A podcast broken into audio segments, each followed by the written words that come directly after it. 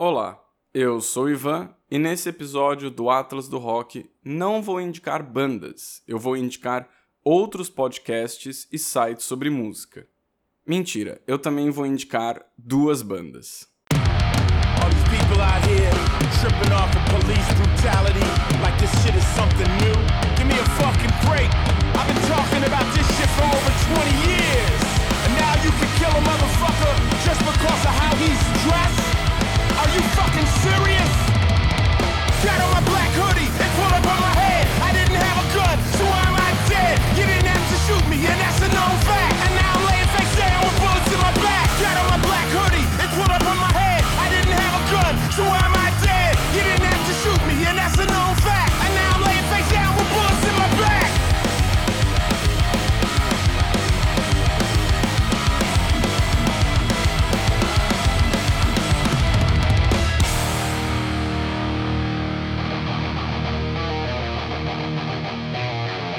Body Count é uma banda norte-americana criada em 1990 pelo guitarrista Ernie C. e o rapper Ice-T. Eles estudaram juntos no ensino médio e anos mais tarde formaram a banda Body Count, que mistura elementos do rock e do metal com rap. Eles já lançaram seis álbuns de estúdio, o mais recente deles sendo Bloodlust, que saiu em março de 2017.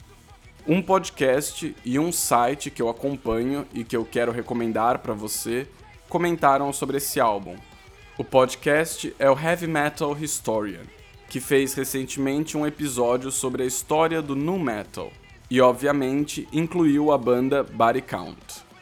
Heavy Metal Historian é um podcast em inglês que faz um levantamento bem detalhado sobre a história dos subgêneros do metal Cada estilo é apresentado em uma trilogia de episódios que são sobre a origem, o crescimento e o futuro do estilo. E cada episódio tem duração entre uma hora e meia e duas horas. Ou seja, quando Heavy Metal Historian fala sobre um subgênero do metal, por exemplo, o Death Metal, são três episódios com um total de cinco horas só sobre esse assunto. É quase um audiolivro. O Heavy Metal Historian tem episódios sobre death metal, groove metal, nu metal, industrial, thrash. É um podcast que prefere os estilos mais extremos do heavy metal. E o site que eu quero indicar, que também é em inglês, se chama Metal in Theory Metal em Teoria. Enquanto o podcast Heavy Metal Historian aborda o contexto histórico do metal, o site Metal in Theory fala sobre a parte técnica, notas, arranjos, harmonias. A postagem mais recente no site Metal in Theory é uma análise da música Black Hoodie, da banda Body Count.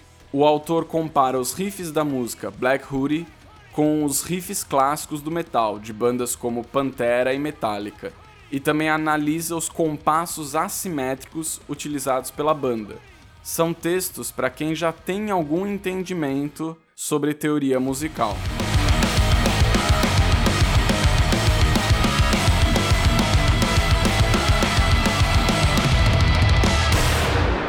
As duas fontes que eu citei até agora foram em inglês, mas existem ótimos sites, ótimos podcasts sobre rock e metal em português. E eu vou indicar os meus favoritos.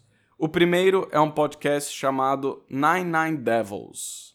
Ele é atualizado diariamente, o que é insano, e é um programa sobre metal apresentado pelo Kilton Fernandes.